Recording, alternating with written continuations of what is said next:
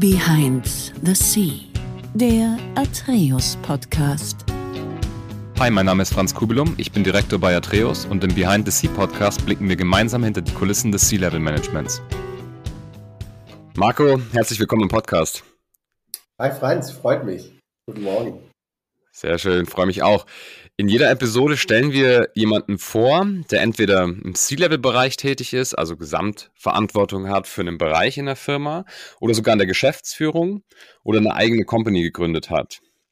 Ziel ist es, zu verstehen, wie die Menschen ticken, wie aufgewachsen sind und wie ein unterschiedlicher Werdegang in C-Level aussehen kann. Da gibt es tatsächlich die unterschiedlichsten, sieht man auch in jeder einzelnen Episode. Nichtsdestotrotz, finde ich, sieht man auch, dass die Menschen teilweise Gemeinsamkeiten haben. Das können Charakterzüge sein, Werte, Routinen, wirklich tägliche Sachen, die einfach sehr ähnlich sind.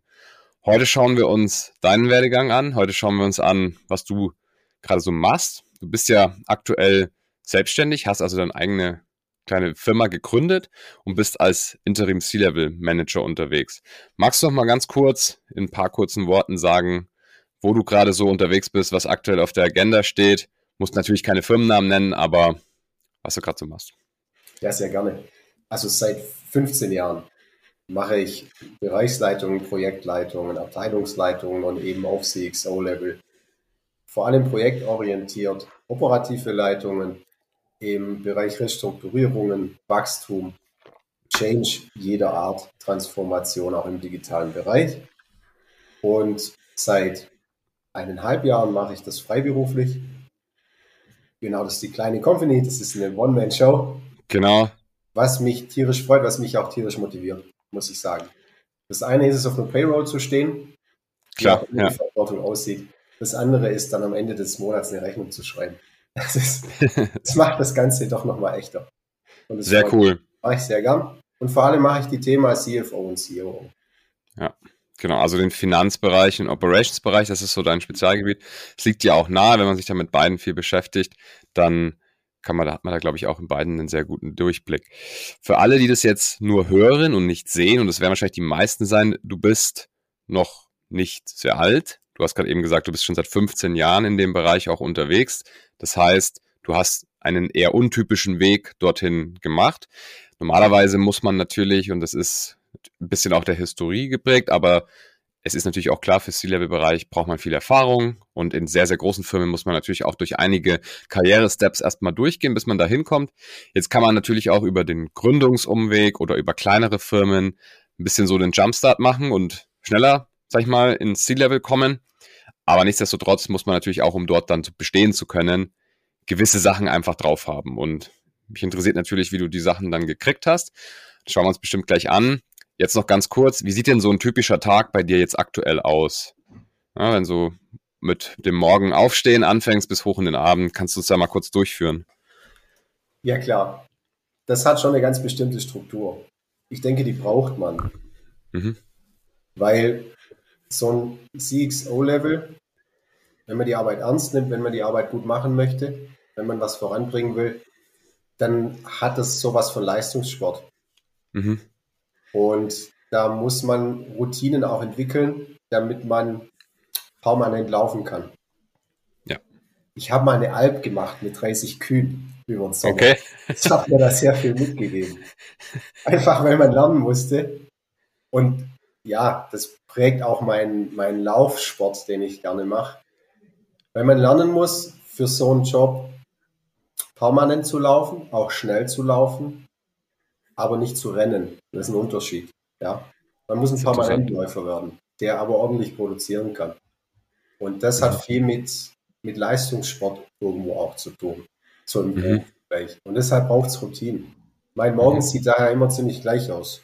Das ist ein Müsli und das sieht immer gleich aus. Was ist das für ein Müsli?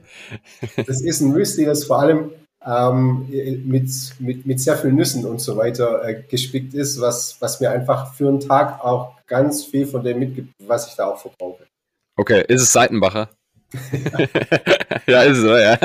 Okay. Eine spezielle Kombination aus verschiedenen Zellen. ja, ohne jetzt Werbung zu machen, aber, aber die muss. Genau. genau. Sehr gut. Ja, genau, okay. fängt es an. Und Ja, je nachdem. Es gibt Tage, da mache ich das im, im Homeoffice. Es gibt Tage, da bin ich beim Mandanten vor Ort, je nachdem. Mhm. Wenn es im Homeoffice ist, habe ich noch das Glück, meine Kinder zu sehen morgens. Mhm. Und die, die zwei Rollen sind es vor allem, die mich prägen, die CXO-Rolle und die, die Vaterrolle, die ich habe, die Familienrolle. Mhm. Wenn ich die noch sehe, dann kann das das Protokoll ein bisschen sprengen natürlich. Klar, ja. Aber ansonsten geht es nach dem Müsli und nach dem Waschgang eben los. Und dann geht es zum Mandanten, entweder in diesem Format, wie wir es gerade haben, so ungefähr, ja. oder eben vor Ort. Ja. Ich muss sagen, wenn ich Zug fahre, dann mhm. meditiere ich noch im Zug. Okay. Machst du das, kannst du das frei oder machst du das mit, mit einer, also guided, also geführt oder wie machst du das? Nö, ich habe mir da so ein eigenes Mantra zusammengebaut, ähm, okay. das ich so in mir dann runterratter. Okay, aber du brauchst nicht irgendwie noch einen, einen Kopfhörer mit einem externen Ding, also du kannst dich wirklich hinsetzen und schon frei, weil das ist ja, das ist ein entscheidender Unterschied, glaube ich. Also ich habe es auch mal probiert, aber eben geführt und frei ist man so ein bisschen, wenn man da nicht vielleicht sein eigenes Mantra hat, ein bisschen verloren. Die, die Kunst ist, es genau dort zu tun, wo es eigentlich gar nicht so richtig funktionieren kann. Ja, okay. und äh, Zug ist ja schon so ziemlich öffentliche Sache, wo es hin und her geht auch. Ne? Mhm. Und es dort trotzdem tun zu können, das gibt Fokus, mit dem man dann auch den Tag über gut brauchen kann. Okay. Also okay. ich glaube tatsächlich, dass viele Erfolge, die ich am Tag generieren kann, auch daran hängen, dass ich mich morgens fokussiere. Okay. Okay. Und das im Auto geht es natürlich schlecht, wenn man wohin fährt, das ist klar. Absolut, ja. aber, aber man, wenn, man, wenn man Zug fährt und ich versuche, das äh, so gut als möglich zu tun. Mhm. Okay. Genau. Wie lange machst du das schon? Meditieren? Das Meditieren? Ach, ich habe das schon vor. Das, so eine genaue Jahreszeit kann ich dir nicht sagen, aber dass ich mhm. das bestimmt schon vor 20, 25 Jahren angefangen habe. Ähm, ah, okay. okay, das, okay. das ganz sicher. Ja. Okay, In verschiedensten Formen alles ausprobiert und, und mit so einem eigenen Mantra ähm, mich da gut eingerichtet. Genau. Okay, okay. Ja, vielleicht, vielleicht gucken wir da dann auch im zweiten Teil vom Podcast in der, in der zweiten Hälfte nochmal ein bisschen detaillierter rein. Aber genau, gehen wir erstmal nochmal im Tag ein bisschen genau. weiter. Du fährst dann sozusagen in die Arbeit mit dem Zug. Wie geht's dann, wie geht's weiter? Wie sieht der Tag aus? Ja, es kommt ja dann auch aufs, aufs Projekt an. Ne? Mhm. Also eine COO-Tätigkeit sieht ja auch immer ein bisschen anders aus wie eine CFO-Tätigkeit.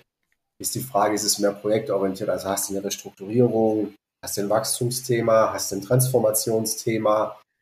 Das sind die Formate dann je verschieden, die Controlling-Arten und so weiter. Und je nachdem ähm, mhm. richtet sich dann eben der Tag, was dann aber wieder Struktur hat. Weil mir ist wichtig, zu Beginn des Tages erstmal mh, hm, all die Dinge zu sichten, die, die nicht im direkten Austausch stattfinden, also E-Mails und so weiter. Das mhm. einmal durchzugehen, um danach aber alles mit seinem Zeitaspekt, so wie es zum Projekt passt, aber das dann eben auch jeden Tag auf diese Art und Weise in die persönlichen Gespräche mit den relevanten Personen zu gehen. Okay. Und das ist eigentlich schon auch der Main Part. Also Führung ist für mich eine Sache, kommen wir später ja auch noch dazu, ähm, die, die sehr viel auch mit Enabling zu tun hat, ähm, mit, bezüglich der Personen, die den Job ja letztendlich dann auch umsetzen, die es dann ja. auch machen. Ja, und da gehört sehr viel Persönliches dazu. Und mhm. das ist schon so ein, so ein Main Part of it am Tag. Und was dann kommt, ist, je nachdem, wo das Projekt stattfindet, ähm, mein täglicher Versuch, der auch meistens funktioniert, die Rolle des Vaters, des Familienmitglieds und mhm. die Rolle des Business irgendwie unter einen Hut zu bringen. Mhm. Weil ich denke, es ist zueinander sich auch wirklich befruchtet, diese zwei Themen. Und wenn man das gut unter einen Hut bekommt, dann ist es kein Kompromiss, sondern dann ist es ein Vorteil. Dann, mhm. dann, dann ist es ein, ein Ganzes. Und ich versuche auf den Nachmittag tatsächlich zur Familie zu kommen, mhm. wenn es vor Ort möglich ist, um die Kinder durchs Abendessen und ins Bett zu begleiten und um mich danach wieder dem Geschäft zu widmen. Okay. Also ich ziehe so einen Family Part immer so vor in Tag. Mhm. Und dann kann ich bis zu diesem voll Business machen. Dann ist einmal voll Papi und dann ist wieder Business. Und okay. das funktioniert sehr gut. Mhm. Es kommt darauf an, auf, aufs Mandat, inwiefern dafür Akzeptanz da ist. Mhm. Da gibt es unterschiedliche Ansichten. Das ist meine Meinung, die ich habe. Ich denke, mit meinen Erfolgen beweisen zu können, dass das so auch gut funktioniert. Aber mhm. man kann da auch anderer Meinung sein. Man ist natürlich auch ein Respekt dem Mandanten gegenüber, dass, wenn der das anders sieht, das auch mal anders zu machen. Mhm. Aber ich funktioniere eben dann am besten, wenn ich das auf die Weise tun kann. Okay, super. Vielleicht noch kurz zum Hintergrund, wo du so ungefähr tätig bist, dass die Zuhörenden das wissen. Ich meine, man kann vielleicht hier und da nicht die Firma nennen bei dem einen oder anderen Mandat, aber ich meine, ich weiß zum Beispiel, du warst mal bei einer, bei einer kleinen Uni, du hast auch mal für eine Softwarefirma gearbeitet und auch für einen Think Tank. Kannst du vielleicht so ein bisschen die Bereiche mal beschreiben, in denen du da tätig warst? Sehr gerne. Die meiste Zeit meiner 15 Jahre nach dem Studium komme ja über den zweiten Bildungsweg, vorher noch eine kaufmännische Ausbildung gemacht, mhm. die mir erstaunlich viel beigebracht hat ähm, von dem, was ich heute noch anwende. Also auch Sehr das, gut. Das kann ich nur empfehlen. Ja, da, da schauen wir gleich noch rein, dann. Genau, das genau aber wirklich ja. reinzugehen. Aber um bei dem Thema, um bei dem Thema zu bleiben. Mhm. Ich war die meiste Zeit in irgendeiner Form der deutschen Industrie unterwegs. Recycling, was ich zur Industrie zähle, weil da ist tatsächlich auch viel Produktion von Wertstoffen drin, da ist Logistik mhm. drin, das ist alles sehr industrienah, ja auch was dort dann passiert in der Entsorgung, ähm, wenn es nicht direkt bei den Haushalten ist. Ja.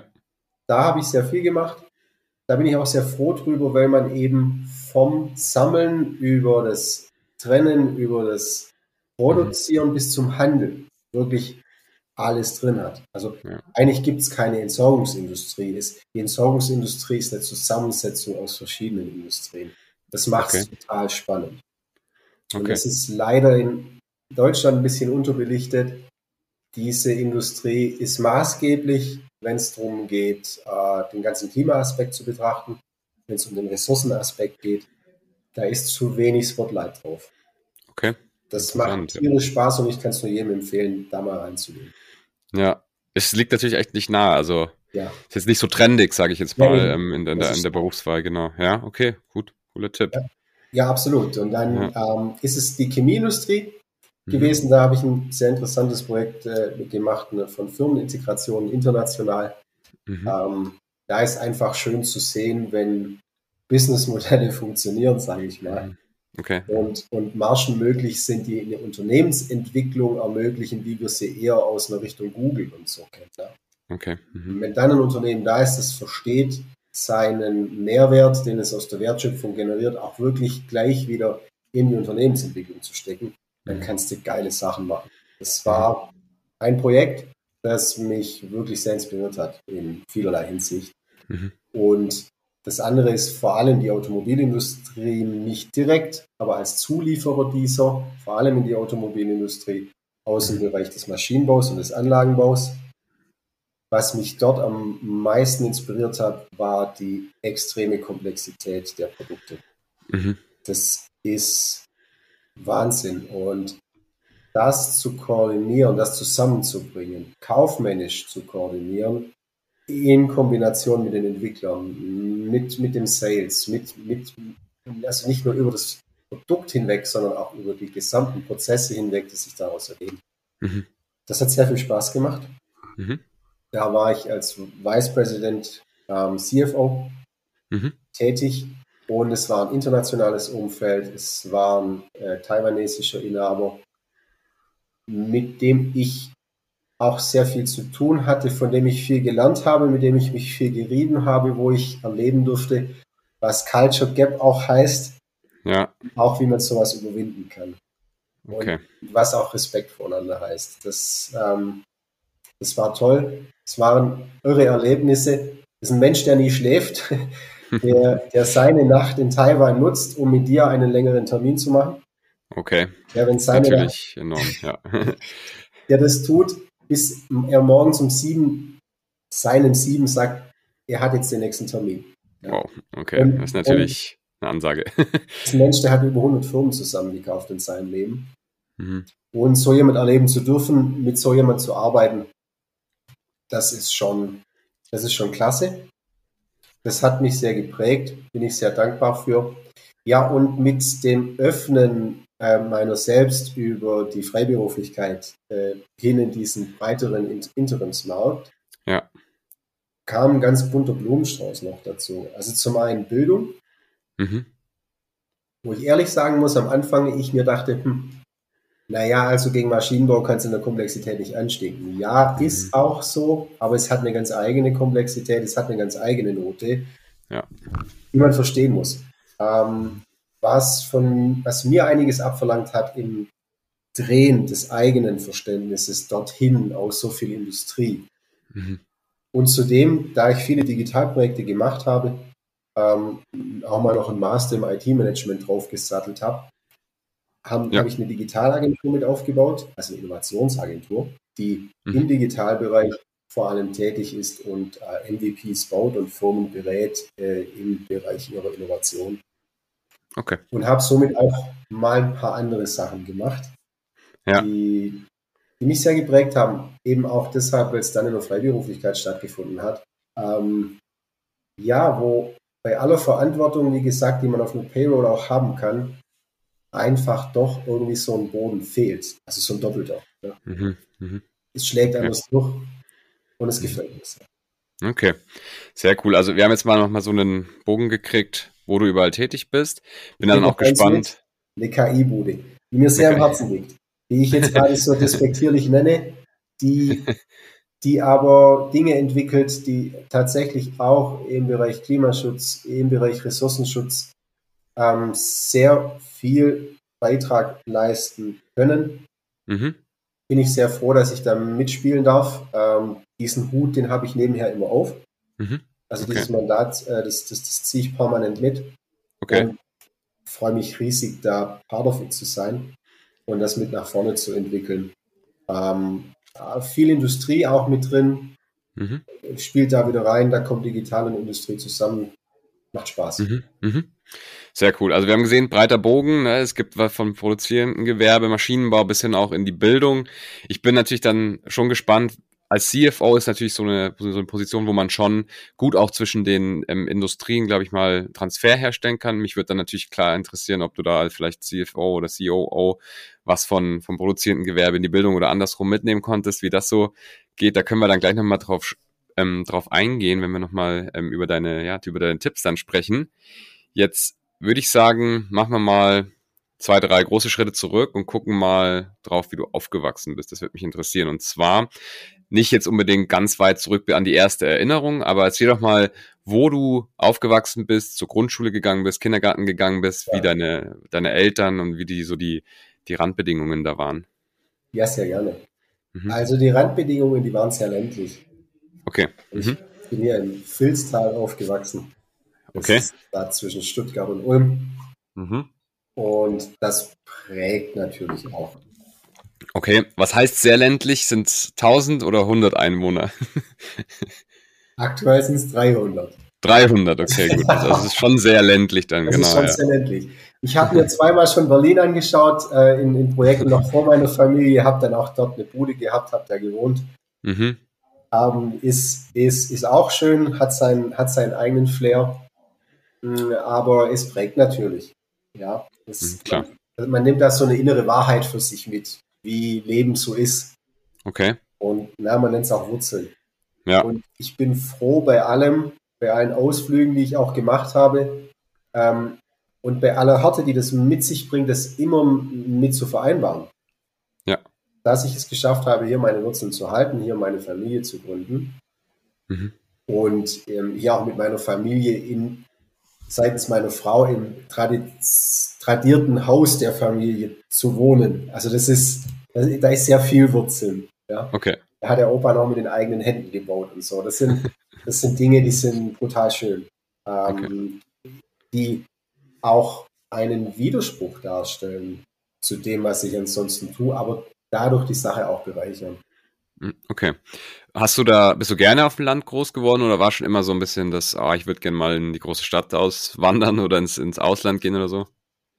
Ja, ich bin, ähm, ist eine Sache, die ich bisher nicht so propagiert habe, aber da ich gerade deshalb so bin, wie ich bin und meine Erfolge so haben kann, wie ich sie habe, ist es eine Sache, die ich in der Zukunft auch, auch stärker darstellen will, auch für die Leute, denen es auch so geht. Mhm. Ich bin Autist und ich habe ADHS. Und das ist gar okay. nicht schlimm. Das macht manches schwerer, aber mhm. es gibt einem auch ganz viele Möglichkeiten, je nachdem, wie es in einem ausgeprägt ist, durch das Anderssehen der Dinge, ja. Dinge auch anders angehen zu können. Das mhm. bringt mir in der Karriere sehr viel, das bringt im Business sehr viel, das ich begleite. Kommen wir nachher vielleicht noch dazu. Mhm. Für meine Kindheit war es hart, okay. weil das ist natürlich im ländlichen Klar. Irgendwie, der ist halt komisch, ne? Das genau. war, das, da hätte keiner einen Cent drauf gegeben, dass es mir mal was wird. Okay, ja. ja. Klar, das ist natürlich, man muss sagen, ja, ähm, vor, jetzt ist immer natürlich äh, hier 2022, Ende 2022, dass wir das aufnehmen. Wo du groß geworden bist, war die Zeit erstens noch ein bisschen weiter zurück. Und natürlich auch auf dem Land ist das natürlich nochmal ein bisschen drastischer, wenn man da ein bisschen anders ist oder anders aussieht. Das fällt natürlich dann gleich auf. Wie hat sich das dann so gezeigt? Ich meine, du musst natürlich nicht, nicht zu tief drauf eingehen, aber wenn du möchtest, gerne. Einerseits würde mich interessieren, wie sich die Krankheit gezeigt hat. Für diejenigen, die, ähm, oder vielleicht ist es ja auch keine Krankheit, sagst du gleich, du kannst ja gut damit leben. Ähm, und wie hat sich dann auch im Umfeld gezeigt, wie die reagiert wurde?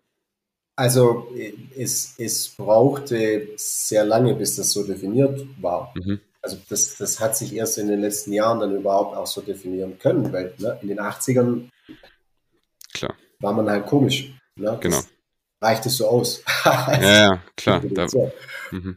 Und es hat sich darin gezeigt, dass mir war folgender Weg verwehrt. Ähm, normalerweise lernt man aus dem Einfachen ins Komplexe.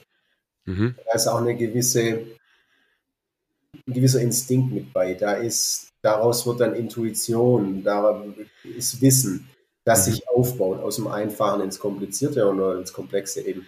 Und bei mir war es anders. Ich habe Dinge nur begriffen, wenn sie komplex waren. Also ich okay. brauchte Komplexität, um Strukturen zu erkennen, mhm. die andere gar nicht sehen. Mhm. Die mir aber dann helfen, die gleichen Schlüsse ziehen zu können wie die, oder vielleicht zwar vielleicht auch andere, aber das Gleiche dann im Endeffekt betrachten zu können wie die. Es ist ein bisschen wie, wenn jemand blind ist, aber dafür irgendwie ein Sonar hat. Ja? Also es ist mhm. ein anderer Sinn, der aber das Gleiche betrachtet. Okay, verstanden. Und das war sehr maßgeblich für alles, was ich natürlich getan habe. Ähm, ich habe mich sehr viel mit, ganz viel mit Philosophie und Politik und Zeug beschäftigt. Und in Sturm- und Drangzeiten von, von, von Jugend und frühem Erwachsenensein mhm. war ich da natürlich ein totaler Spinner, der irgendwie versucht hat, die Welt zu verändern. Okay. Es ist jetzt im eher konservativ geprägten ländlichen jetzt nicht ganz das, was jeder andere auch tut.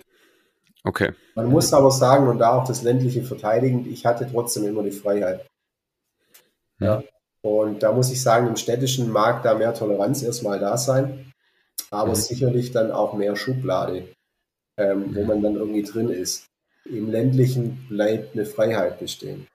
Mhm es hat alles für und wider, aber mir hat es ermöglicht, die, die, die Welt als ein, einen Versuchsort auch auszuleben. Okay. Da gehört natürlich dann auch viel Stadt dazu, wo man hin musste, um das zu tun. Ja. Das Ländliche hat mich geprägt und hat viel stattgefunden und mir diese Freiheit eben gegeben. Mhm. Das heißt, man, man kann sich das dann so vorstellen, dass du halt einfach Sachen anders begreifst oder vielleicht anders besser begreifst, als es vielleicht jetzt mal die breite Norm tut. Ja? Man lernt ja zum Beispiel in der Mathematik, lernt man in der Regel erst zählen. Nach ja. dem Zählen lernt man dann einfaches Addieren und Substrahieren und dann wird man immer komplexer. Das ist jetzt mal so der Weg, der einem in der Schule gelernt wird, in der Universität. Weil, wenn man aber jetzt ähm, die, die Veranlagung hat, wie jetzt du sie hast für, für Autismus oder vielleicht sogar mit der Mischung ADS, kann es sein, dass man den dritten Schritt vor dem zweiten macht, weil das einfach, ich weiß es nicht in dem speziellen Beispiel vielleicht, aber so könnte ja, man sich es vorstellen, oder? Das Beispiel ist gut, weil ich bin, ich habe in der siebten Klasse äh, entschieden, ähm, nicht mehr in die Schule zu gehen, mhm. weil mir in der siebten Klasse, als ich Probleme in der, Unendlich in der Unendlichkeitsrechnung behandeln wollte, ja. ähm, wurde mir gesagt, dann hat Einstein vielleicht einen Fehler gemacht. Ähm, einfach um okay. mir zu sagen, jetzt mal ruhig, jetzt mach hier ja. mal, was im Buch steht.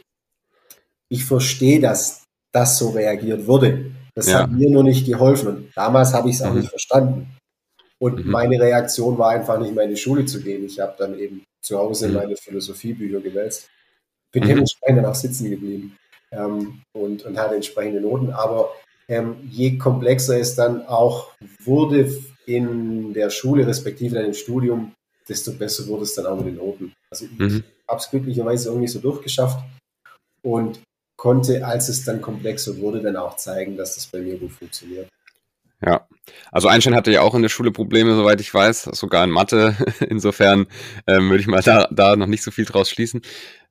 Unendlichkeitstheorie, ich, spontane Nachfrage einfach nur, ist das dann was, wo du dir im Kopf, ich meine, jeder nimmt das so hin, ne, dass man bis, um, bis unendlich theoretisch zählen kann, dass es immer weitergeht. Wenn man mal genauer drüber nachdenkt, kann man da schon in so einen ganz schönen Strudel reinkommen. Wie kann das eigentlich sein, etc. Dann überlegt man sich, das muss ja eigentlich irgendwann mal aufhören, etc. Und dann kommt man in so einen Strudel rein ich kann mir das schon sehr gut vorstellen, dass man da, wenn man halt auch, wenn das Gehirn vielleicht ein bisschen anders veranlagt ist, dass man da nicht einfach einen Haken hintersetzen kann und sagt, das nehme ich jetzt hin und die liegende Acht ist halt jetzt dann ab sofort äh, Symbol dafür. Deswegen ist schon, ist schon nachvollziehbar. Wie, wie hat dann das, also das war jetzt ein Beispiel, Lehrer haben da jetzt nicht so viel Verständnis, nicht so viel Zeit auch, muss man rechtfertigt sagen, wenn ich 30 Leute habe und einer davon kommt nicht mit, dann kümmere ich mich vielleicht dann lieber um die 29. Ja, jetzt genau, jetzt gibt es mittlerweile ja vielleicht auch andere Bildungseinrichtungen und, und Systeme, die das vielleicht besser berücksichtigen.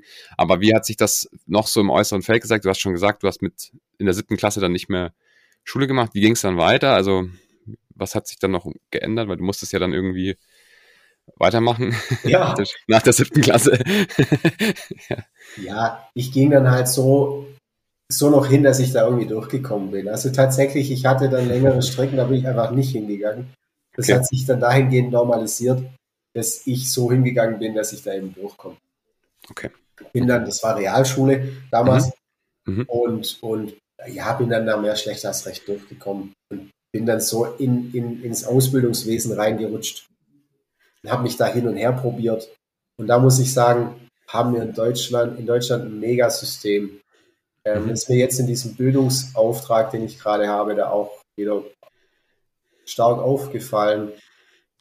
Inhalt dieser Uni ist denen zum Studium zu verhelfen, die im ersten Schritt noch nicht studieren konnten, die eben mhm. nicht aus dem Bildungsbürgertum kommen und per se klar war, dass die E-Abi machen. Klar, die können da auch studieren, die kriegen dann eine mhm. hervorragende Ausbildung. Qualitativ ist das alles sehr gut, aber es ist eben auch eine Möglichkeit für alle die, die, die da aus einer anderen Richtung kommen.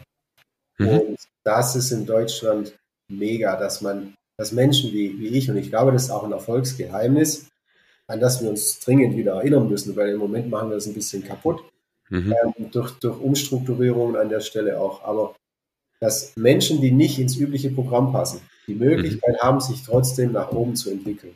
Mhm. Weil die vielleicht gar keinen Fehl haben, sondern einfach ein anders. Das uns aber sehr viel bringt, gerade im mhm. Bereich Innovation und neue Lösungen, die wir dringend brauchen.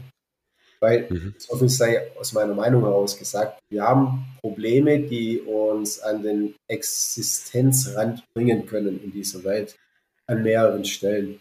Und es gibt dafür keine einfachen Lösungen. Es gibt nicht die Lösung, einfach wegzuschauen. Es gibt aber auch nicht die Lösung, einfach auf irgendwas zu verzichten. Wir sind da in einer Komplexität gefangen, die von uns verlangt, das Beste zu tun und dann nicht flapsig gesagt, im Arsch einzureißen, was wir mit den Händen aufgebaut haben. Ja. Sondern es zu was Besserem zu entwickeln. Und mhm. da braucht es Menschen, die anders ticken und die auf ihre Weise und dann nachher aber auch allen flächig zeigen können, dass sie erfolgreich sind. Mhm. Und da ist unser Bildungsweg, dieser zweite Bildungsweg, dass wenn man wirklich von tatsächlich ganz unten kommt, trotzdem bis zum CXO mit zwei Ausbildungen im äh, akademischen Bereich oder bis zum Professor gehen kann. Dass das möglich ist, das macht ganz viel aus. Das mhm. müssen wir uns unbedingt bewahren, das müssen wir auch noch stärken. Mhm. Das ist ein sehr guter Punkt und ein sehr guter Aufruf. Danke dir dafür. Und ich meine, wenn wir es jetzt nicht erwähnt hätten, ich, ich zum Beispiel wusste es ja auch nicht. Wir haben natürlich vor dem Podcast drüber gesprochen und wir haben auch vor der Podcast-Idee schon miteinander gesprochen. Man merkt es nicht. Ähm, jetzt hast du es kurz erklärt, es, ist, es äußert sich daran, dass du Zusammenhänge anders aufstellst und anders begreifst. Das ist wahrscheinlich der Autismus, richtig? Ja, das ist so eine Mischung. Also, ähm, also das, das, das ADS ist dafür verantwortlich, dass ich keinen Filter habe. Mhm, okay. So. Und alles andere in, in, Richtung des Autismus dahingehend, als dass es bei mir in dieser speziellen Form ausgeprägt ist. Okay. Es gibt Autisten, die haben da ganz andere Probleme.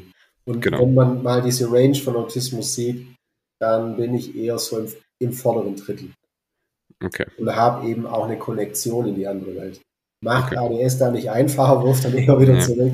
Mhm. Aber ähm, kommt noch dazu, dass ich einen höheren Intellekt haben darf, der da auch noch mal viel puffern kann. Mhm. Ja, da ist jetzt auch nicht jeder dann mit gesegnet. Daher mh, hm, es kann nicht jeder, der Autist ist, ein erfolgreicher Manager werden. Mhm. Aber alle Autisten haben auf alle Fälle auf ihre Weise ihre Fähigkeit, mhm. zu, zur Welt irgendetwas beizutragen. So wie jeder andere Mensch auch. Und diese Möglichkeiten müssen wir bieten nicht im Sinne einer prinzipiellen Moral, sondern im ureigensten Sinne dieser Gesellschaft, weil diese Menschen einen wertvollen Beitrag leisten. Mhm, absolut. Man sieht es an dir. Jetzt hast du die Schule, wie gesagt, auf Ach und Krach dann so ein bisschen beendet, ja. Könnte man so sagen, wie ist es denn dann weitergegangen? Hat es erstmal aus deiner Perspektive, was, was wolltest du denn dann machen nach der Schule? Hast du dann schon so ein bisschen gesehen, dass deine Interessenfelder irgendwie vielleicht woanders liegen? Schule vielleicht irgendwie nicht so richtig dein Geschmack war und deshalb irgendwelche anderen Sachen entwickelt? Ich hatte so keinen Plan. Ich okay. hatte meine Philosophiebücher und meine, meine Modelle in verschiedensten wissenschaftlichen Gebieten, mit denen ich okay. getragen und geschlagen habe. Hm, aber ich hatte von mir kein Selbstverständnis als Gebildeter. Okay.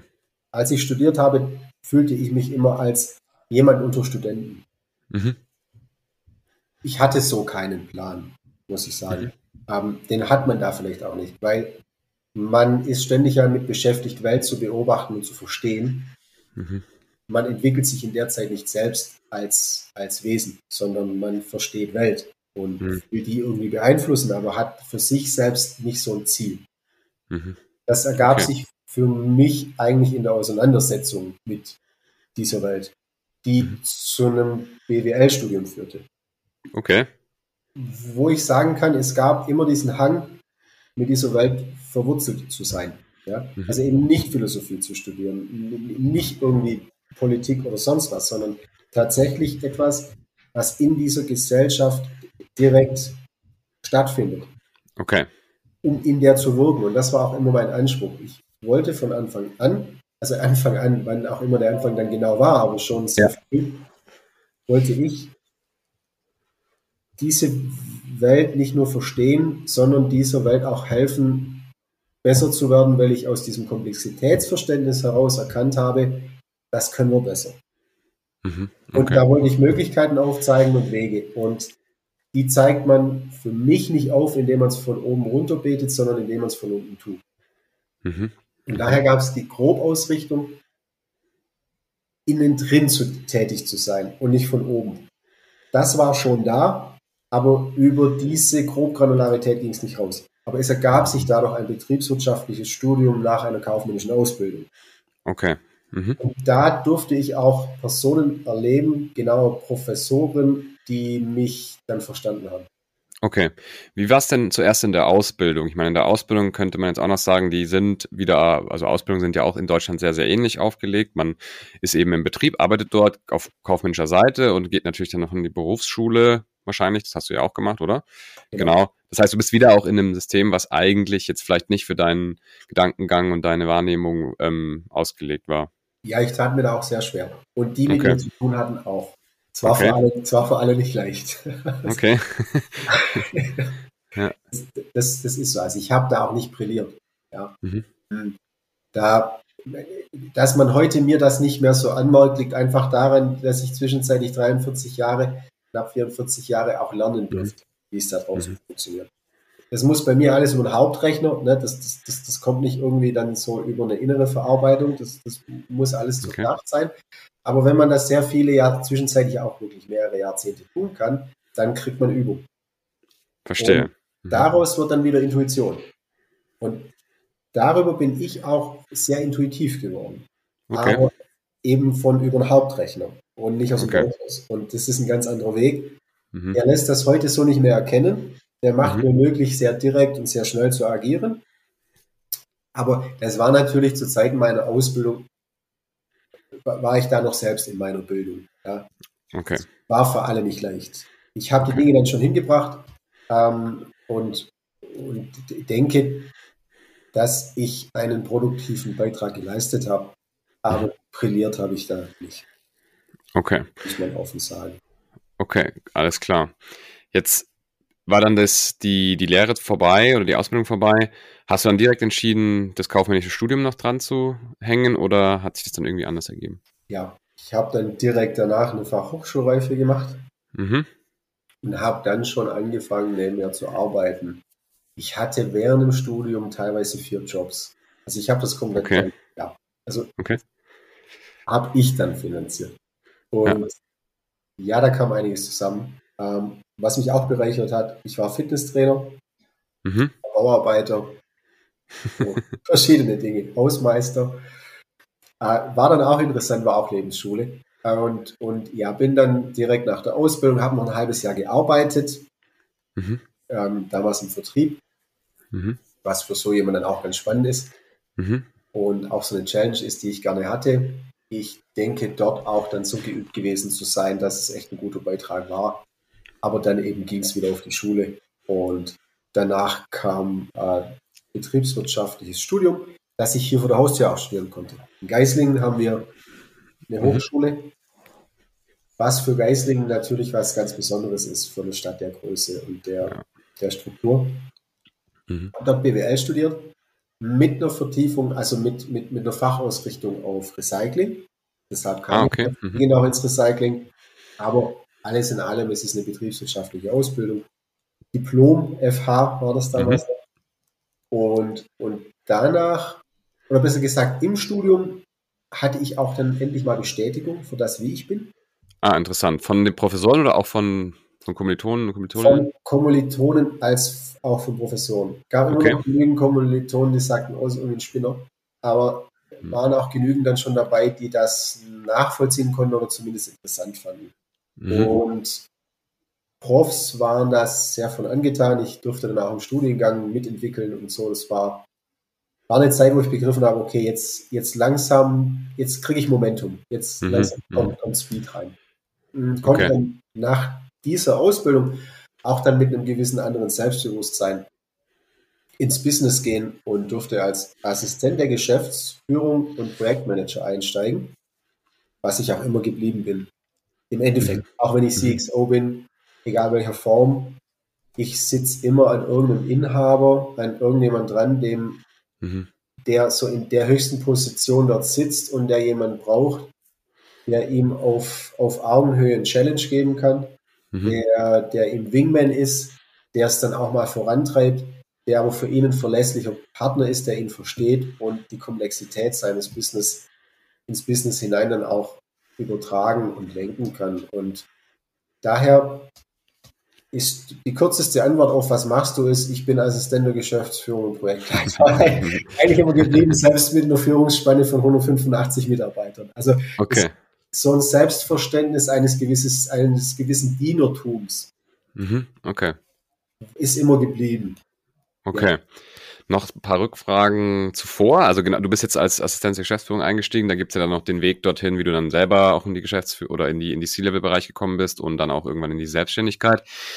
Warst du denn von der Zeit Schule bis ins Studium etc. auch vielleicht dann in irgendwelchen freizeitlichen Clubs? Also warst du im Sportverein, im Musikverein oder solche Sachen? Ja, zum einen Dinge, die man halt macht. Ne? So, mhm. wenn man auf dem Land ist, dann ist man natürlich im Fußballverein, wie das die Sonne auf und unter geht. ja.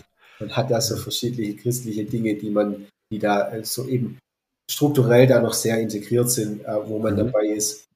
Und ich war ja eben trotz all meiner Art oder vielleicht auch gerade deshalb mhm. immer bemüht, trotzdem diesen, diese Konnektion dorthin zu haben und habe diese Dinge getan.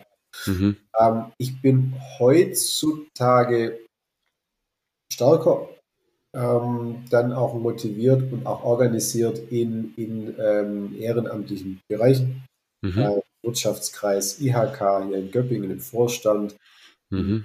Dann eben Unterstützung verschiedener Innovationsprojekte, wo ich mir einfach die Zeit nehme und mein Know-how mit einbringe, ohne dass ich dafür dann irgendeinen speziellen Hut auf habe. Solche Themen, das ist ausgeprägt. Ähm, ich habe sehr viele Diskussionen mit Professoren und anderen ähm, eben zu Themen, die die Welt dringend beantworten muss, wo man Lösungen braucht, wo ich aktiv mithelfen möchte und in diesem Bereich es tue, solche Lösungen auch zu schaffen. Damals war es weniger, dass ich mich ehrenamtlich engagiert habe, als dass ich eben viel gedacht habe, viel mhm. erdacht habe, viele Strukturen aufgebaut habe, mhm. die ich jetzt, ähm, die ich jetzt so weit habe, dass wie ich Komplexität verstehe, wie ich meine Systeme aufbaue, dann ähm, die Folgerungen ableite, so strukturiert habe, dass ich es nach draußen bringen kann. Okay. Und, und den Grundstein, den habe ich in, in der Jugend schon gelegt. Und wenn man das als ehrenamtlich bezeichnen kann, dann war es meine Ehre. okay, jetzt hast du äh, zwischendrin immer mal gesagt, ja, die, die anderen dachten dann, das sei vielleicht ein Spinner. Ähm, um, also jeder hat vielleicht irgendwie so was im Kopf, vielleicht sagst du dann irgendwas im Unterricht, was vielleicht nicht ganz naheliegend für die anderen Schüler ist, aber kannst du da mal genau nochmal drauf eingehen, was das für Situationen waren, wo andere vielleicht gedacht haben, weil ich, mich interessiert jetzt so, wir sind jetzt in einem Setting, wo du auch einfach mal sagen kannst, was du dir dabei gedacht hast und äh, man nicht nur quasi in der dritten Reihe hinter dir sitzt und halt hört so, mh, das, das hat er jetzt gedacht, für mich jetzt komisch, nicht nachvollziehbar, stempel ich mal als komisch ab. Jetzt könnte es, jetzt würde ich da gerne mal, also was waren es denn so für Sachen, wo man das dann gedacht hat? Ich, ich komme aus dem Allgemeinen. Es sind immer Irritationspunkte, weil mhm. eine Sache, die ich vor allem erkannt habe, ist, dass wir als Menschen, egal welche Systeme, aber eben auch als Menschen oder als Gesellschaftssystem, Narrative haben. Wir haben Geschichten, auf mhm. die wir aufbauen, die wir, wenn wir bewusst, also wenn wir gefragt werden und bewusst antworten, gänzlich anders darstellen, als sie tatsächlich sind. Mhm. Und tatsächlich sind unsere Antriebe sehr oft um ein Vielfaches banaler, als wir denken. Das ist aber gar nicht schlimm und ich habe einen sehr tiefen Respekt vor diesen banalen Antrieben, weil sie nichts anderes bedeuten als die Welt, so wie wir sie geschaffen haben und die ist gigantisch. Und deshalb habe ich da einen heiden Respekt davor.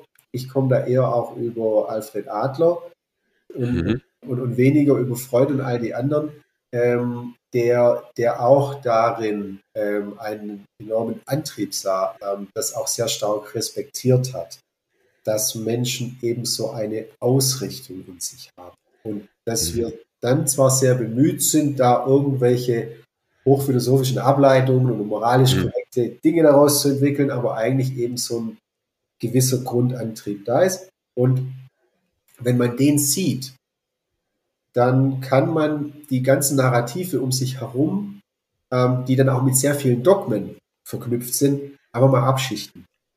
Mhm. Und es war dann immer die Irritation, dass man mich nicht zuordnen konnte. Also die einen sagten, ah, das, das ist voll der Linke. Die anderen sagen, das ist voll der Rechte. Oder das ist, der ist voll irgendwie philosophisch. Oder nee, guck mal, der ist ja total der Praktiker-Typ, weil der da immer voll reingeht. Und also das war, ich war von niemandem nachvollziehbar und habe darüber irritiert. Okay.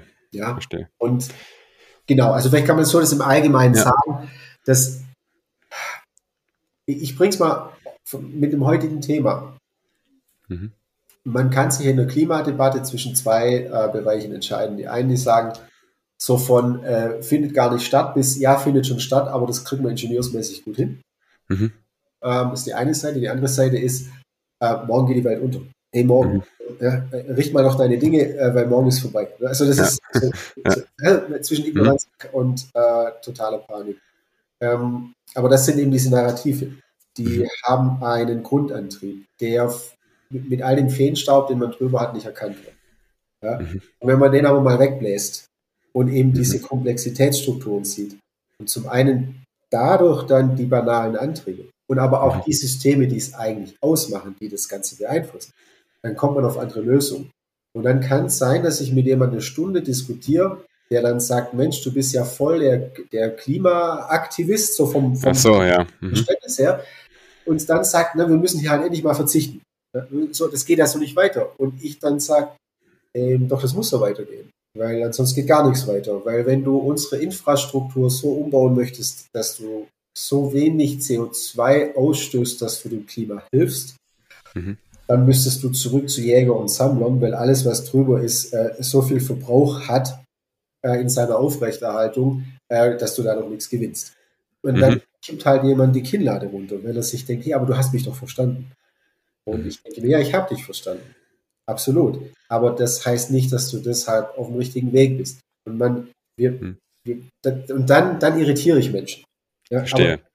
ich mache es auf eine Weise, eben wenn ich die verstehe, mhm. dass ich es ihnen auch erklären kann. Und dann passieren na, in der Internetblase weniger, weil da schreit man sich ja nur mit blöden Worten an. Aber wenn man wirklich mit jemand face to face ist, dann kriegt man da Brücken. Mhm. Und dann kriegt man ein Verständnis. Und dann kriegt man mhm. Menschen inspiriert. Und, mhm. und so kriegt man aus einer Irritation eine Inspiration. Und ja, das mal so an dem Klimathema mal vielleicht äh, runterdekliniert. Es okay. waren in den 90ern andere Themen, aber so hat es eben immer funktioniert. Mhm. So funktioniert es okay. auch im Business. Ja, okay, da, da, gehen wir jetzt gleich rein, wenn wir dann in die, in wieder, wieder da ansetzen, wo wir aufgehört haben. Aber nochmal das Beispiel finde ich, finde ich ganz, finde ich ganz spannend mit dem, mit dem Klima. Du hast natürlich, wenn man genau drüber nachdenkt, recht. Klar, früher hatten wir quasi keinen CO2-Ausstoß. Ne? Also man war Jäger und Sammler so. Es gab das ganze industrialisierte äh, Thema noch nicht. Jetzt versucht man auf irgend, also versucht man rückläufig zu werden, aber wohin eigentlich?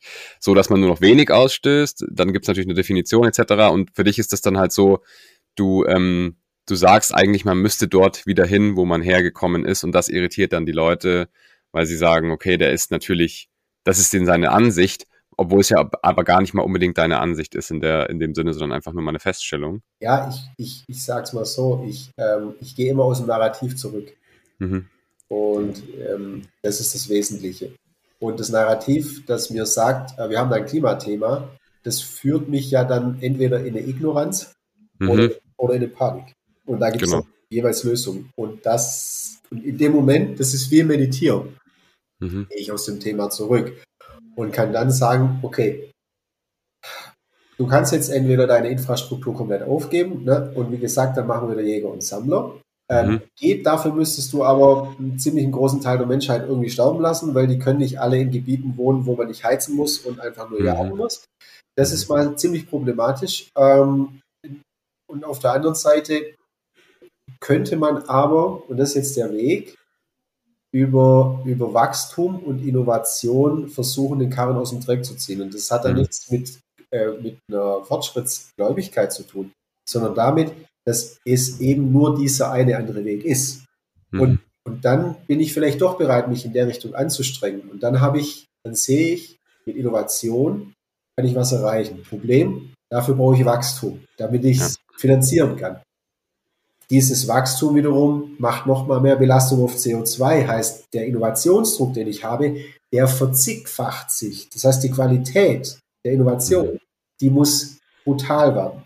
Aber hey, die einzige andere Möglichkeit außerdem mhm.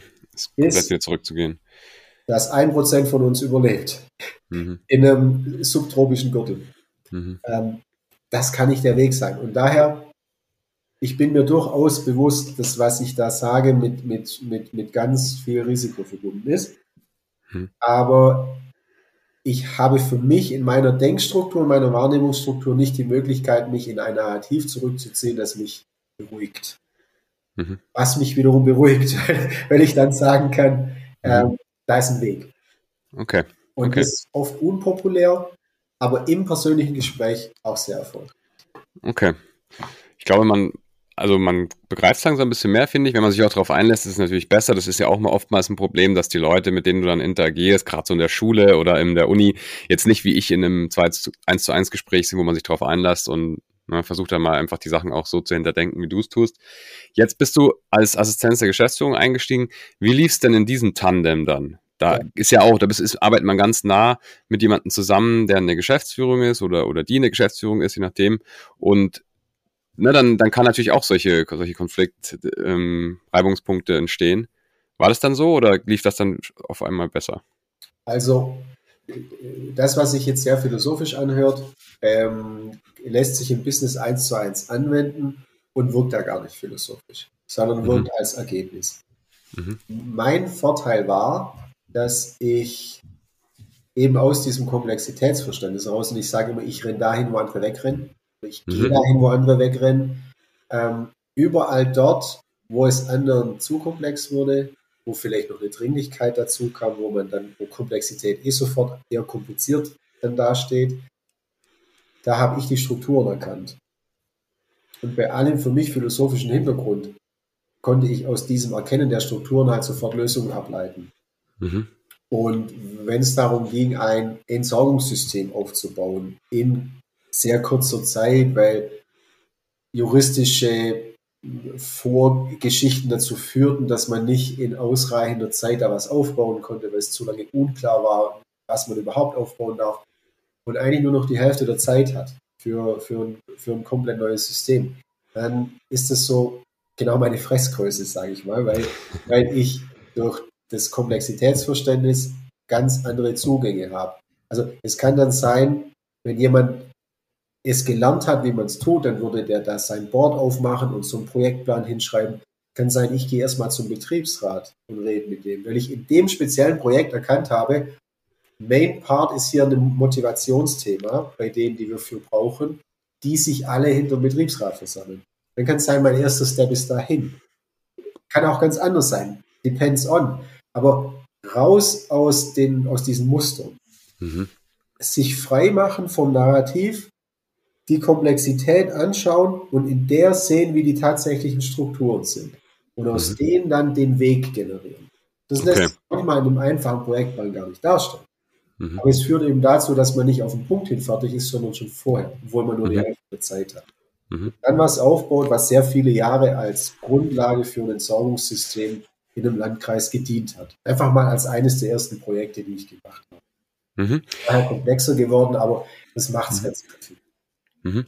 Also du sagst von diesem, von dem Narrativ freimachen, das ist ja so ein bisschen, was man auch sagt, die Scheuklappen abnehmen. Deswegen holt man sich ja auch oft Berater ins Unternehmen, um eben genau diesen Ansatz vielleicht dann auch reinzukriegen. Das ist das, wo du sagst, das ist bei dir eigentlich sogar eher die Grundeinstellung. Das geht von dir, bei dir eher von selber. Ja. Du sagst es jetzt so, als würdest du es machen, einfach nur um es zu erklären, aber eigentlich ist es bei dir wirklich so die Grundansicht, die Herangehensweise. Ich kann nicht anders. Also das ist mein Okay. Vorteil, dass ich nicht anders kann. Und es Mhm. ist mein Bestreben, anderen zu zeigen, wie das geht, Mhm. dass sie es auch tun können. Okay, verstanden. Also eigentlich, wie gesagt, ein sehr wertvoller ähm, Herangehensansatz später fürs Geschäft, Ja, aber natürlich in der Schule und damals und auch generell, wenn man Smalltalk macht und ähm, Menschen wollen immer die Story, also den Narrativ, wie du gesagt hast. Man liebt die Story und man kann sich die Sachen auch besser merken, wenn eine Story dahinter ist, als wenn sie zusammenhangslos sind. Für dich ist das vielleicht sogar anders. vielleicht brauchst du die Story gar nicht, um die Sachen zu merken. Okay, dann genau. Okay, perfekt, ja, sehr gut, verstanden. Und dann, also das ging dann sozusagen in der Geschäftswelt ähm, in deiner letzten Position besser.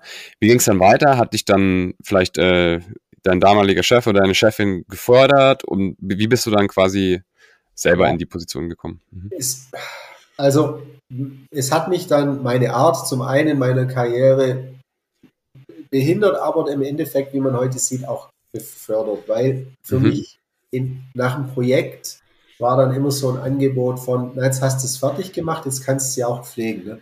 Also jetzt Mhm. hast du den Betrieb Mhm. aufgebaut, jetzt kannst du Betriebsleiter sein. Jetzt hast Okay. du die, den Bereich aufgebaut, jetzt kannst du Bereichsleiter sein.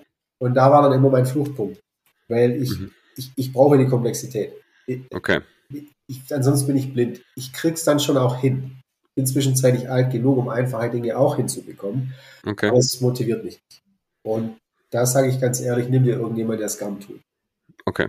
Und dann bin ich gegangen in andere Projekte. Ich war ähm, in, in Konzernen unterwegs, die immer noch mittelständisch geprägt waren oder in mittelständischen Gruppen, die aber eher Konzerngeflechte waren.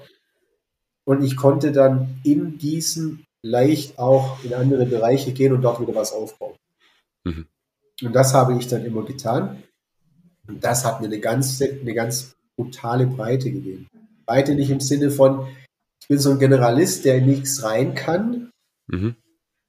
sondern Generalist im Sinne von, ich war in allem wirklich drin.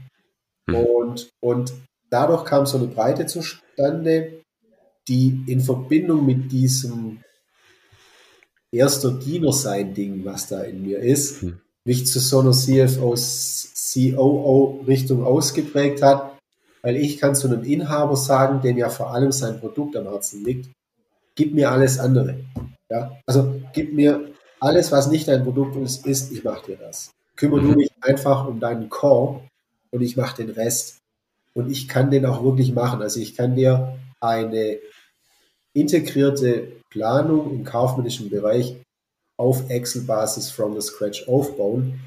Ich kann sie dir aber auch auf einer Konzernebene mit einem SAP-Berater oder mit, mit, mit welchem Berater auch immer aufplanen. Also von aus dem Kleinen raus bis da oben. Und das, das ging eben genau dadurch, dass ich immer an dem Punkt, wo ein Projekt fertig war, mich nicht mhm. ausruhen wollte, sondern weiter wollte.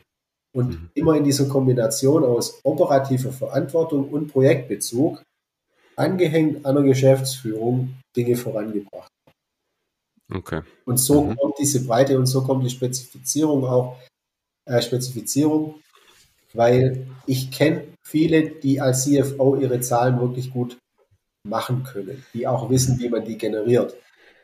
Aber es sind wenige, die ihre Zahlen auch wirklich verstehen, im Sinne von eine, eine wirkliche Holistik dahinter haben, wie die zustande kommen, ob die so sein können oder nicht. Die können nach ihren Systemen das zwar prüfen, die sie gelernt haben, aber ein, eine G&V in einen Businessplan hinein wirklich hart zu hinterfragen, auf die einzelnen Bereiche hin, Sales, Produktentwicklung, mhm.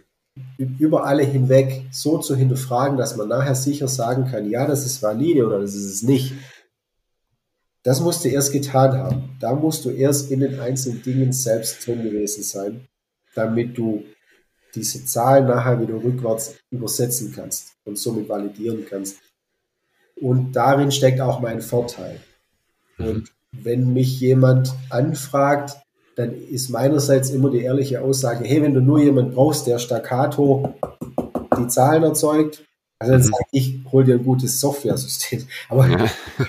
okay. hol, dir, hol, dir, hol dir einen CFO. Aber wenn du einen brauchst, der, dein, der über diese Zahlen auch dein Business versteht mhm. und da, darüber auch ein Enabling betreiben kann und dir dein Geschäft damit voranbringen kann, dann reden wir darüber. Mhm. Und in dem Verständnis bin ich sehr gerne auch CFO. Mhm. Okay, das heißt, du bist dann weggegangen in dem Sinne von, du wolltest einfach dann nicht, nicht die Bereichsleitung übernehmen für was, was aufgebaut wurde, sondern du wolltest lieber wieder in die Komplexität oder ins Chaos zurück. Was, was, wie ging es dann weiter? Also bist du dann irgendwo direkt als CFO oder irgendwo in dem Level eingestiegen? Oder, weil selbstständig hast du dich ja noch nicht gemacht. Nein, ich habe ihn noch nicht selbstständig gemacht. Genau. Es, es ging zwischen digitalen und kaufmännischen Projekten so hin und her. Mhm. War meistens so ein Mix.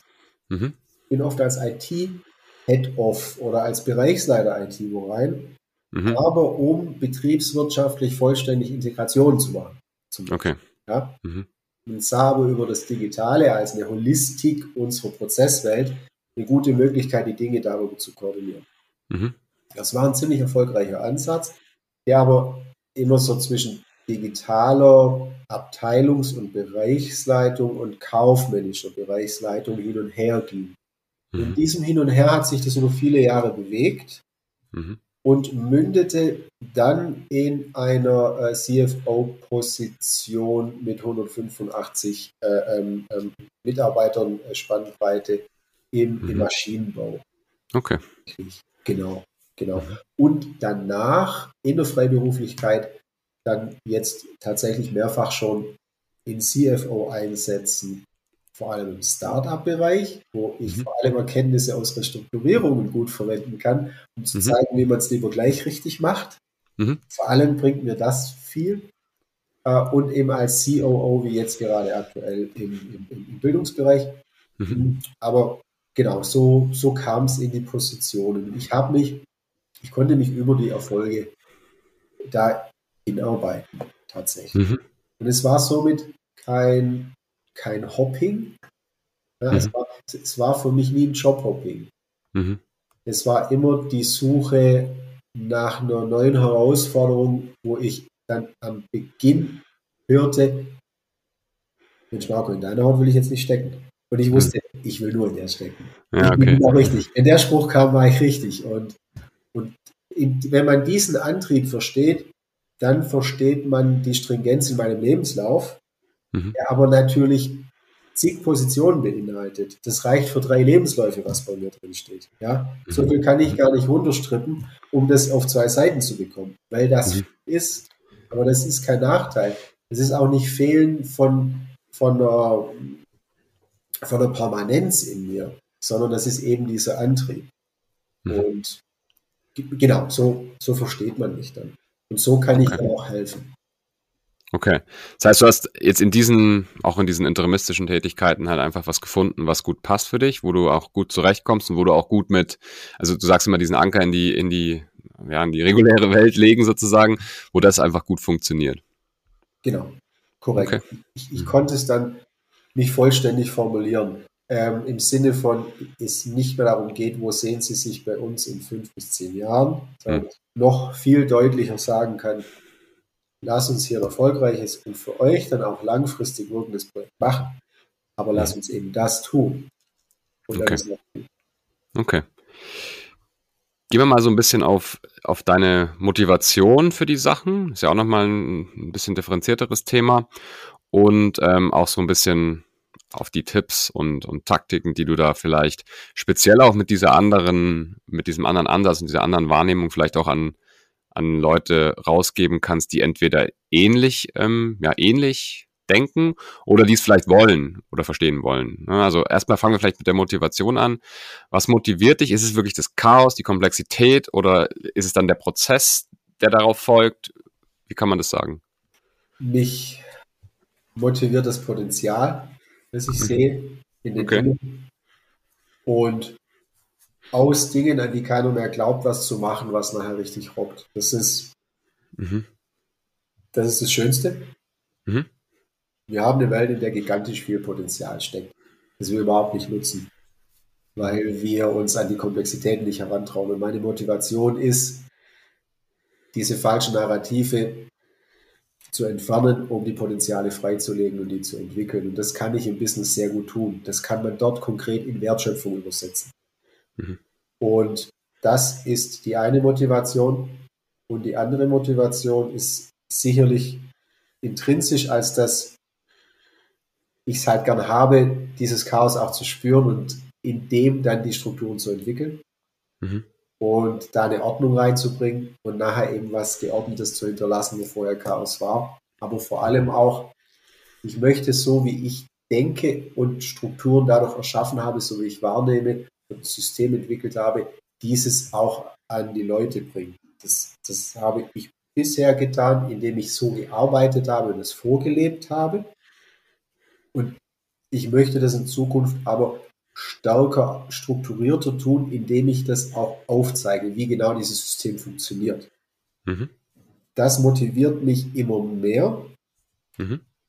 bringt meinem Business natürlich auch was, indem ich es tue mhm. weil ich den Mehrwert noch strukturierter einbringen kann und bin im Moment dabei, wie vorhin gesagt, mit einem Professor und einer Professorin äh, mhm. und, und, einer absoluten Expertin im Bereich Content und ähm, Verlag, mhm. hier ein System aufzubauen, das ich nachher auch anbieten kann.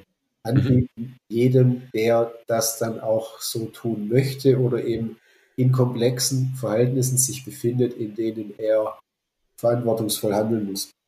Okay, also kann ich mir das dann so vorstellen wie so, wie so einen, einen Kurs oder einen Studiengang, ein Buch?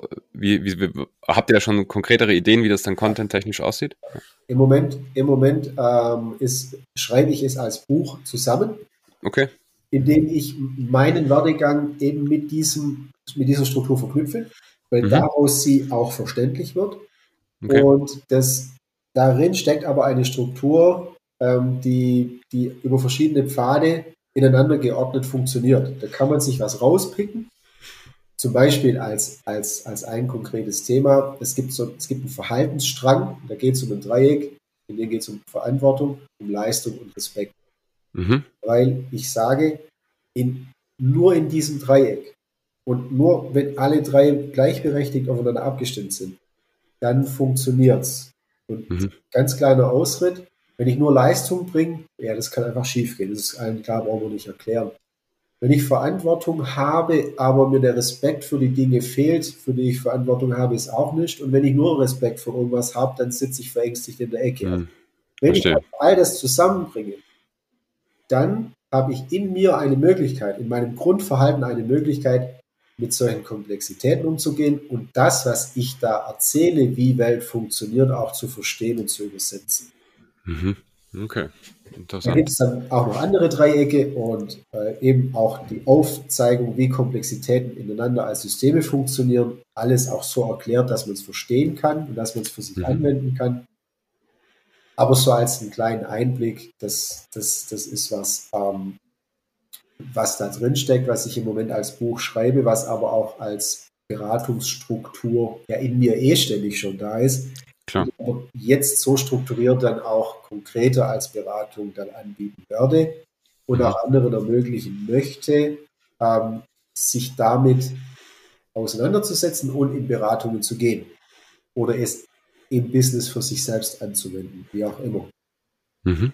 Okay, sehr interessant. Ja, man sieht also, ist, du hast schon Frameworks, du hast auch schon ja, Methodiken, sage ich mal, mit denen du arbeitest. Man könnte ja dann meist meinen, wenn man diejenigen, die sich gerne mit dem Chaos beschäftigen und man kann es erstmal so nicht nachvollziehen, dass das einfach chaotisch ist und man selber keiner Struktur oder keinem Faden folgen kann. Aber es gibt ja dann schon doch Frameworks, an die man, wenn man die kennt, die man dann auch nachvollziehen kann bei dir. Ne? Es lässt sich Danke, dass du das so gerade bringst, weil es lässt sich ganz wesentlich auf den Punkt bringen, was das, was ich tue, unterscheidet. Es gibt zwei Möglichkeiten bisher. Komplexität ignorieren oder als Feind betrachten, mhm. ähm, was man so hemdsarmlich nennt, nennt. Das hat aber damit nichts zu tun. Das ist einfach eine Ignoranz. Oder hochphilosophisch sich in irgendwelchen Komplexitäten dafür gehen äh, um nachher einfach nur sagen zu können, ja, irgendwie ist halt alles mit allem verknüpft und irgendwie komplex. Und das kriegt ja auch allen nichts. Ne? Ja. Weil für Philosophie äh, kriege ich kein Geld und äh, kriege auch keine Wertschöpfung. Ähm, die Sache ist die, und das ist das andere. Ich schaffe es, dir Komplexität so zu erklären, dass du daraus konkret in der Realität Anwendungen für dich folgern kannst. Du mhm. kannst das konkret für deinen Erfolg anwenden. Mhm. Das ist, das ist der, der wesentliche Unterschied. Mhm. das soll jetzt nicht, ja. nicht so als nee, Werbeblock rüberkommen. Aber davon nee, bin ich nee. überzeugt, weil ich es seit vielen Jahren in meinen Ergebnissen beweisen kann, dass es funktioniert. Mhm. Nee, ich finde es, also ich, wie gesagt, ich habe mich ja jetzt auch äh, längere Zeit mal auf den Gedankengang eingelassen. Ähm, ich finde es schon, dass man das schon nachvollziehen kann und dass wenn man das auch noch ein bisschen übt, natürlich ähm, noch besser kann. Sehr interessant das ist auf jeden Fall ein, ein wertvolles Tool oder eine wertvolle Methodik dann, um die du als Tipp auch weitergeben kannst. Ja. Bisschen respektvoll natürlich auch mit deiner Zeit umgehen. Wir sind schon ein bisschen drüber mit dem, was wir vereinbart haben. Wir kommen auch langsam ans Ende vom Podcast. Hast du vielleicht noch, noch weitere, vielleicht auch so ein bisschen alltägliche Tipps, wie zum Beispiel deine Routinen, deinen, ja. deine, das Meditieren für Kollegen und für Kolleginnen? Ich habe ich hab natürlich auch gesagt, wir, hier hören Leute zu, die sind einerseits selber im C-Level, andererseits vielleicht auch kurz davor oder noch ganz weit weg, vielleicht auch sehr junge Leute, die das, die sich einfach Leute anhören möchten, die da hingekommen sind. Wenn du jetzt noch was, was loswerden möchtest, so vielleicht so richtig handfeste Tipps gleich, die man gleich anwenden kann, dann. Ja, sehr gerne. Ich, ich gehe auf dieses Dreieck kurz zurück. Mhm. Das ist was Wesentliches. Trau dich Verantwortung auch zu haben.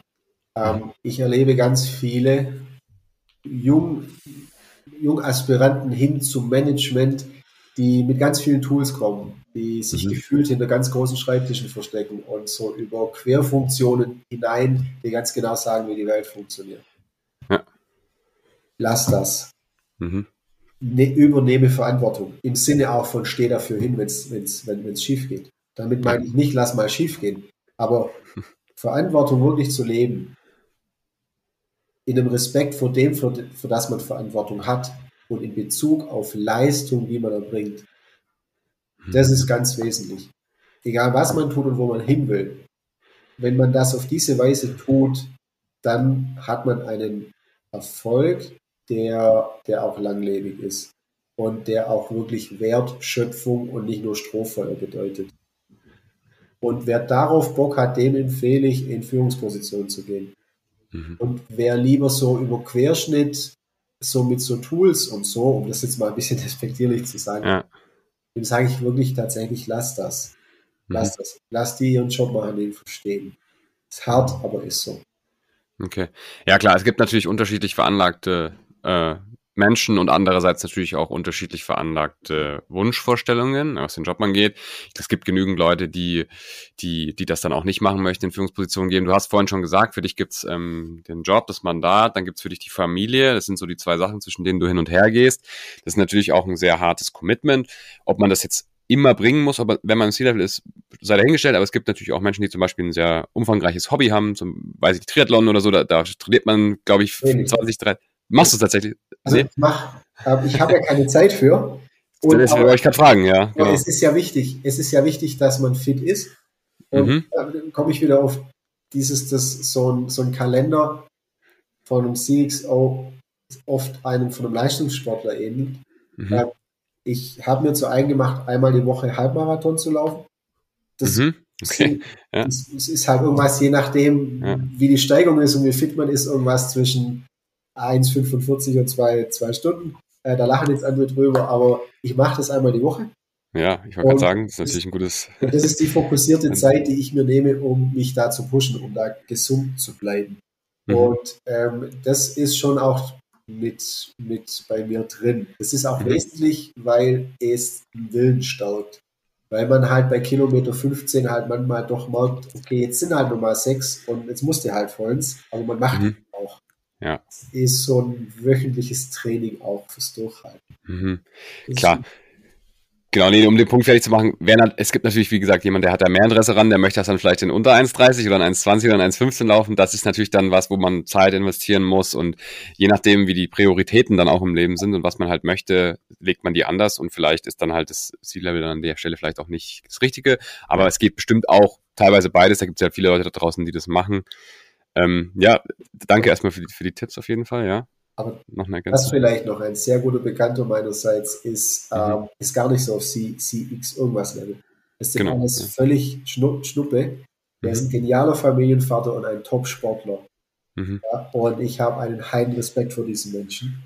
Und mhm. wenn ich das gerade so sagte mit Lasses, ähm, mhm. Bezug auf manche, die Führungskräfte sein wollen, und sage ich das eben deshalb. Es hat jeder seinen Platz und es hat jeder seinen Beitrag und jeder kann was.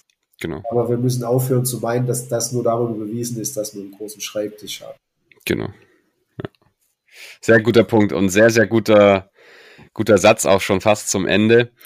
Marco, danke, dass du im Podcast warst. Danke, dass du die Zeit genommen hast und auch, dass du über, also mit mir über ein, ja, vielleicht eher sensibleres Thema gesprochen hast, was ich aber sehr, sehr sehr, sehr gut finde, dass wir das jetzt auch, im, auch in meinem Format mal thematisiert haben. Ich finde es sehr spannend. Ich freue mich auf jeden Fall auf alles, was an Content da von deiner Seite noch von rauskommt. Und ich freue mich auch, wenn alle Zuhörer und Zuhörerinnen vielleicht in der Episode entweder was gelernt haben oder ein bisschen Bestätigung für was, was sie schon wussten, bekommen haben. Ich finde, dass das ein Thema ist, was mehr publik gemacht werden sollte, wie du es ja auch gesagt hast. Einfach aus dem Grund, weil man ja sieht, dass gewisse, sag ich mal, Veranlagungen schon wiederum zu gewissen Fähigkeiten führen, die einem vielleicht besser liegen als der, der breiten Masse, sage ich mal. Und wenn man die nicht benutzt, weil man ja einfach in der Gesellschaft vielleicht die nie entdeckt hat oder nie weiterentwickelt hat, weil es einfach nicht in die Norm reingepasst hat, geht ja Wert verloren. Gesellschaftlicher Wert, wirtschaftlicher Wert, Innovationswert. Okay. Und daher finde ich gut darüber zu sprechen, gut darüber auch sich zu bilden, ja, dass man einfach auch, ich gehöre vielleicht eher zu dieser anderen, breiteren Masse, die vielleicht normaler oder, oder anders denkst, ne, so wie du sagst, so regulärer denkt. Ähm, und jetzt habe ich aber auch gelernt, wie, wie das funktioniert und das finde ich eigentlich ganz gut. Und wer das, glaube ich, macht, der kann beide Seiten gut verstehen irgendwann, wenn man sich da ein bisschen übt. Deshalb danke dir nochmal. Wie, wie kann man dich erreichen? Magst du noch irgendwas loswerden, bevor wir, bevor wir es beenden? Also erreichen äh, jeder über, über marcokellermann.com oder mhm. mail at marcokellermann.com. Äh, ja. Auf LinkedIn findet man mich unter meinem Namen auch. Gerne, gerne vernetzen, verknüpfen, ähm, mhm. Fragen zu diesen Thematiken immer gerne. ich, ich gehe da sehr offen mit um, weil es mich entwickelt. Ähm, ich halte damit nichts hinten vor. Und ich freue mich riesig darauf, da tatsächlich auch noch mehr Content zu liefern. Ich freue mich mega, dass ich bei dir hier so einen Auftakt mitmachen konnte. Ich finde dein Format klasse, richtig klasse. Das ist der Beitrag, der vielen, die verschieden sind, ermöglicht, sich da so zu präsentieren, dass auch andere einen Mehrwert von haben. Und mhm. du gibst die Möglichkeiten, nicht nur offen das zu sagen, sondern du stellst deine Fragen auch so, dass es einen Mehrwert für andere dann ergibt. Das ist echt klasse, das ist auch eine Kunst, Franz. Und ist auch was ganz Besonderes. Dafür, dafür danke ich dir sehr. Und ich freue mich auf alle, die sich dazu bei mir melden, die sich bei dir melden. Absolut. Und an Atreus riesen herzlichen Dank, dass, dass das hier möglich war ist. Perfekt, super. Du hast schon gesagt, der Podcast wird von Atreus Unterstützung gesponsert. Wer da mal drauf schauen möchte, gerne auf die Seite atreus.de. Wer natürlich mit uns zusammen auch mal ein Projekt machen will, müssen wir natürlich gucken, wie es mit der Verfügbarkeit sich aneinander hergeht. Aber wir haben schon gehört, CFO, COO bist du unterwegs. Die Branchen haben wir auch gehört. Komplexität ist dein, dein Ding, Aufbau, Chaos, auch sowas wie Carve-In, Carve-Outs.